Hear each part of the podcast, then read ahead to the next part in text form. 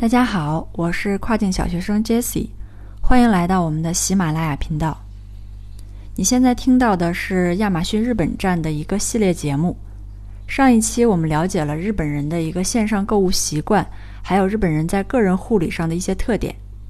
今天来分享日本人家庭生活中的一些小特点，以及跟我们亚马逊相关的他们在不同月份中当中的一个重要节日。首先，我们就来分享一下他们在家庭生活当中的这些小特点。第一个是关于洗澡的问题。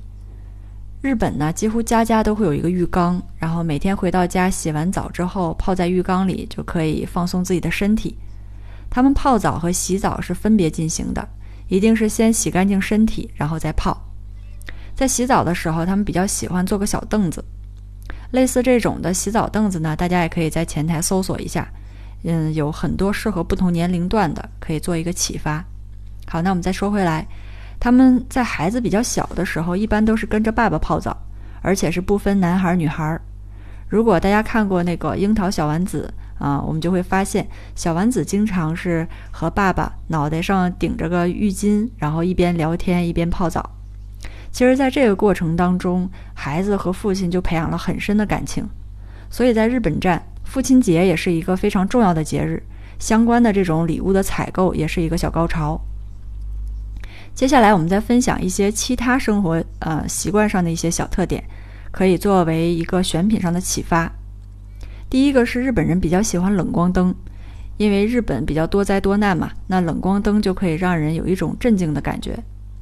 第二个是日本夫妻，他们平时都是分床睡，而且互相都有这种独立的空间。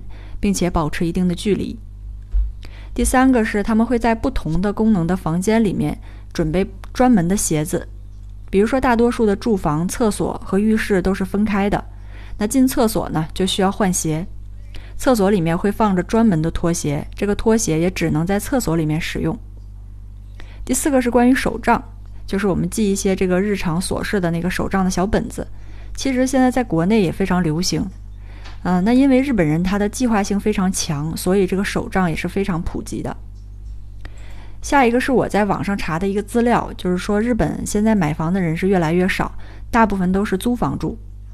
那我们就可以多看一下关于出租屋里面可以使用的一些简易的、可以提高生活质量的这种产品。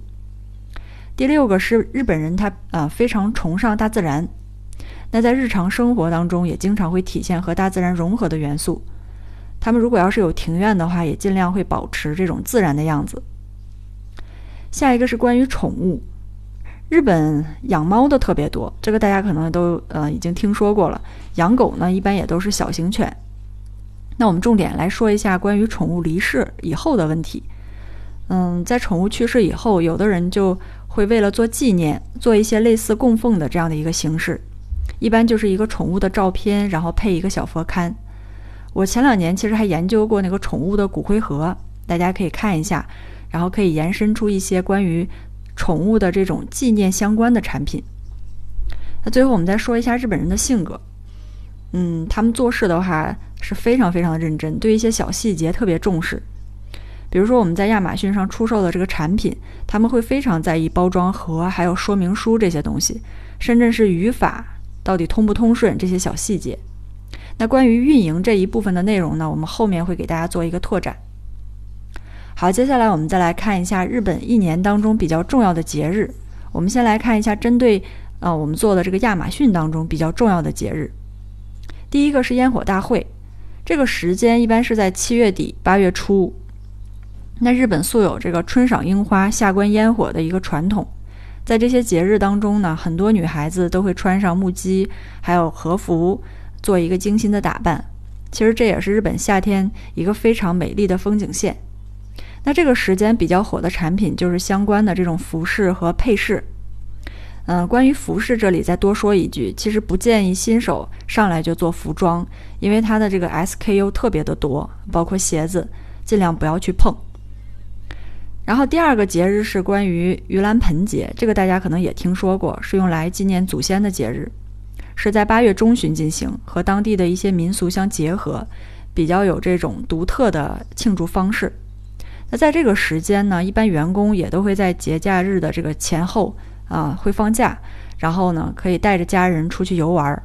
所以除了祭祀产品，我们也要考虑到一些出行的这种户外产品。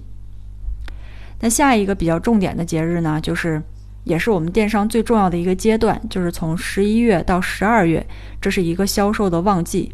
这里面就包含了黑五、黑色星期五，还有网络星期一啊，还有一个圣诞节。这段时间的销量呢，也是亚马逊各个站点一年当中最高的。黑五和网一的时间大家应该都很熟悉了。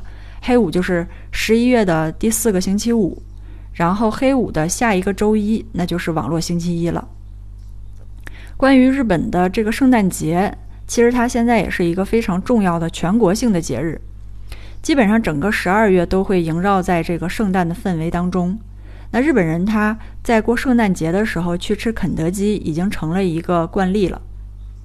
除了这几个非常重要的节日以外呢，嗯，再给大家分享一点，嗯，就是其他不是那么重要的节假日。在一月份的时候呢，日本人是把一月一号到三号称为三贺日，元旦初一呢就是正日。